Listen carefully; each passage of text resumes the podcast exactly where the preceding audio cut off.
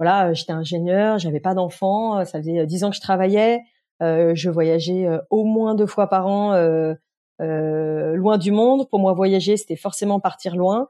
et, et, donc voilà, les choses changent. Après, ce qui est intéressant, je trouve, en tout cas moi quand je regarde mon, mon parcours aujourd'hui, c'est que l'océan, en fait, il était présent chez moi depuis toujours, mais de, vraiment depuis enfant.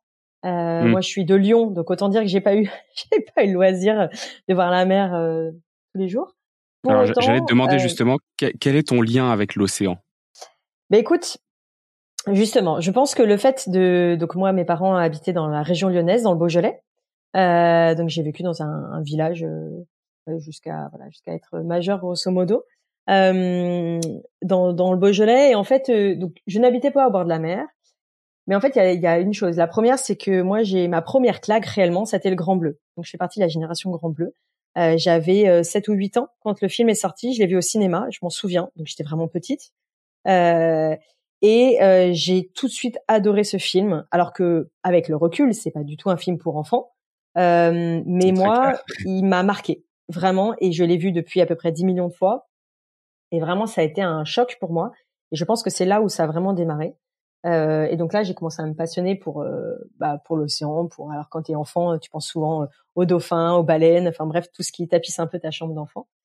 Je me suis mis au surf quand j'avais 16 ans, je pense, 16-17 ans. mais comme j'habitais Lyon, bah, en fait, j'y allais très peu. Mais tout de suite, j'ai senti que j'avais une passion pour pour ce sport.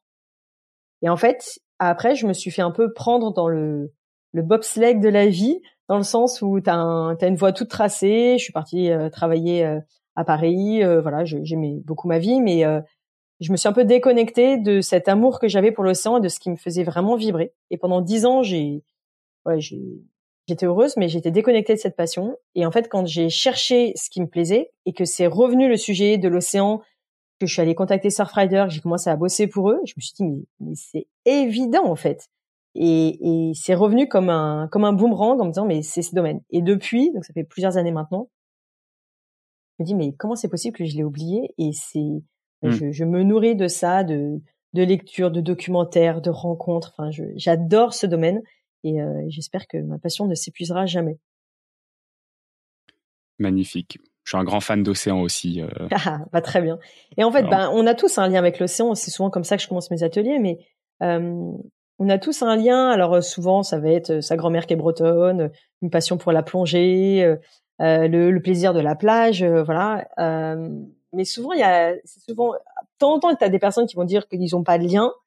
En tout cas, le, contact de l'eau et le, plaisir de la mer euh, crée généralement toujours quelque chose. Parfois, ça peut être négatif. On peut avoir peur de l'eau, on peut être impressionné, ça peut être. Euh, moi, moi-même, je, je dis toujours que je suis une surfeuse qui a peur des vagues. Donc, euh, mais en tout cas, ça crée des émotions, quelles qu'elles soient.